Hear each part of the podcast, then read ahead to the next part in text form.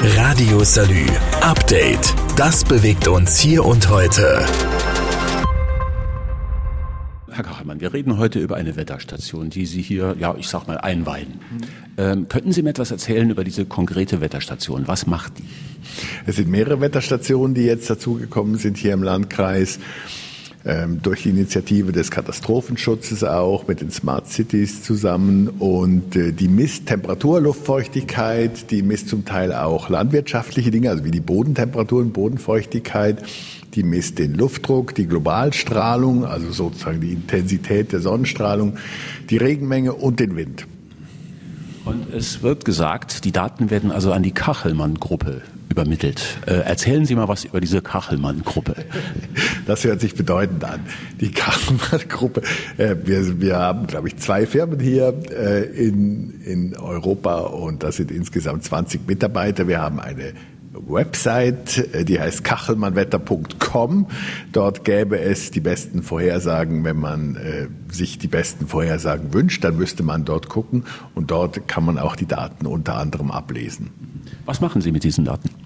Wir bauen die in unsere Computervorhersagemodelle ein. Wir äh, benutzen die, wenn es darum geht, Menschen zu warnen vor Sturzfluten, vor allem, was irgendwie gefährlich ist. Dort spielen diese Wetterstationen eine wichtige Rolle. Es gibt so eine kleine Regel in der Meteorologie, heißt, äh, die, äh, wer vor Wer lokal vorhersagen muss, der muss auch lokal messen. Und deswegen ist es wichtig, nicht ähm, weniger, sondern mehr Wetterstationen zu haben. Vor 100 Jahren hat es mehr Wetterstationen gegeben als heute. Da ist fast in jeder Gemeinde der Pfarrer oder die Lehrerin irgendwo die Treppe hochgelaufen zur Wetterhütte und hat die Temperaturen abgelesen. Man wusste damals eigentlich mehr als heute und ich möchte wieder ein bisschen, auch aufgrund meines hohen Alters, äh, in die Zeit zurückkommen, in der es mehr Wetterstationen gab, wie vor 100 Jahren.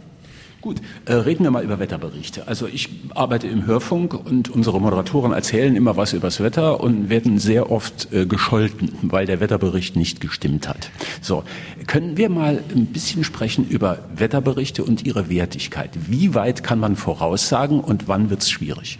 Man kann eigentlich ganz viel machen, aber das ist natürlich immer so, für Privatsender wie Salü ist natürlich der Wetterbericht etwas, wofür man kein Geld ausgeben möchte. Viele Sender äh, überlegen sich, wofür geben wir Geld aus und viele Sender ist auch einfach letztendlich scheißegal, wie der Wetterbericht ist. Und das wird bei Salü nicht anders sein, äh, weil auch natürlich so wenig Zeit da ist. Mehr also irgendwie teils heiter, teils wolkig, einzelne Schauer und das noch ein bisschen lustig erzählt, bleibt eigentlich nicht.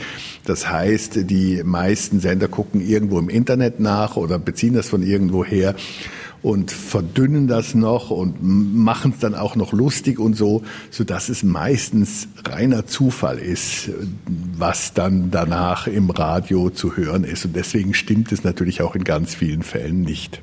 Aber prinzipiell Wetterberichte, was ist Ihre Grenze? Es gibt eigentlich keine Grenze. Es ist einfach nur so, dass man natürlich mit jedem Tag in die Zukunft die Unsicherheit auch größer wird. Wenn man jetzt äh, zehn Tage in die Zukunft sagt, ich heirate in 24 Tagen und wird es um Nachmittag um halb vier äh, möglich sein, den Schwenker anzuwerfen in kaltnackig, dann äh, wird es äh, schwer, weil es einfach zu unsicher ist. Aber wenn man zum Beispiel wissen will, ist es dann in diesem Zeitraum eher zu trocken oder zu nass oder zu warm oder zu kalt, dann kann man schon in vielen Fällen eine Aussage machen. Wir haben bislang übers Wetter gesprochen. Reden wir mal übers Klima. Was das Thema Klima anbetrifft, da gibt es ein großes Stichwort, ein, ein globales Stichwort, Klimaerwärmung. In diesem Zusammenhang, was messen Sie? Ähm, wir sehen natürlich auch an unseren Messungen, dass es immer wärmer wird. Das ist äh, das ist so. Es gibt eine Klimaerwärmung, sie findet statt und sie schreitet fort. Und das spiegelt sich natürlich auch in den Messungen wieder. Ähm, Stichwort Klimaskeptiker. Was sagen Sie zu denen?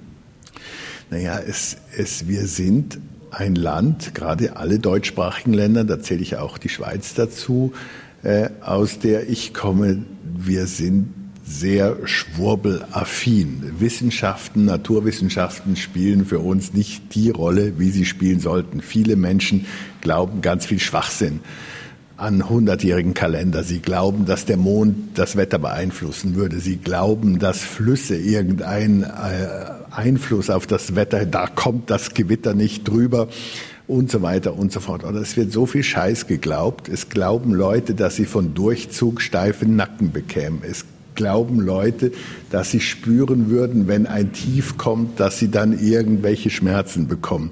Also der ganze Biowetterstuss. Es ist halt, wir sind sehr bescheuerungsaffin. Und das wirkt sich halt auch auf verschiedenen Ebenen aus. Und drum gibt es auch Leute, die sagen, ja, es gibt keine Klimaerwärmung. Hm, ist äh, unangenehm, aber ist so.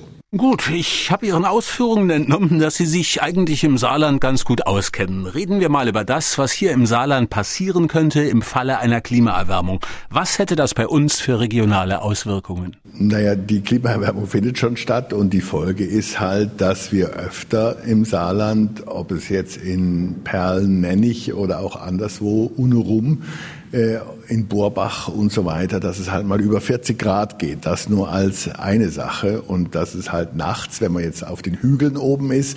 Nachts ist ja so, dass dann die Wärme auf den Hügeln oben bleibt. Also wenn man in Orscholz ist äh, oder anderswo auf der Freisner Höhe, äh, dass man dann eben nicht unter 20 Grad geht, dass man mehr Tropennächte bekommt. Es wird, ich meine, das ist die Hauptsache der Klimaerwärmung. Es wird halt immer wärmer und dazu wird auch gehören, dass wir häufiger Starkregen, stärkere Starkregen haben auch stärkere Gewitter haben. Und da in der Summe wird es mehr Regen geben, auch wenn es jetzt eben nicht unbedingt so ist, dass der Regen immer dann fällt, wenn man sich's wünschen würde.